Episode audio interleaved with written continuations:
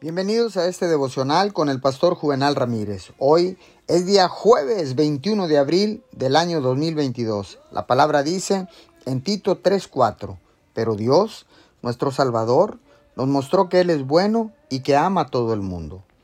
Déjeme decirle que Dios es bueno en todo tiempo. Él es un Dios bondadoso porque eso es lo que Él es.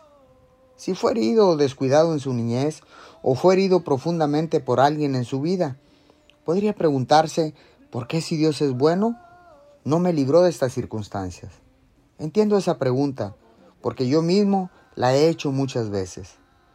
No siempre obtengo todas las respuestas que me gustaría tener, pero he aprendido a confiar en Dios incluso cuando siento que estoy en la oscuridad. He aprendido que incluso si no podemos verlo en ese momento, Dios sigue siendo bueno y puede restaurar cualquier situación.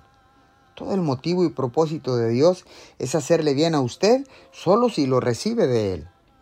No deje que un dolor del pasado desvíe su mirada del Señor.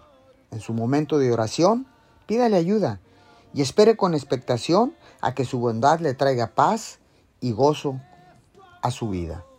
Oramos. Señor, quizás no todo lo que he pasado en mi vida sea bueno, pero sé que tú estás con nosotros, que tú estás conmigo y que puedes resolver cualquier problema para bien si seguimos confiando en ti. Te damos gracias en el nombre de Jesús. Amén.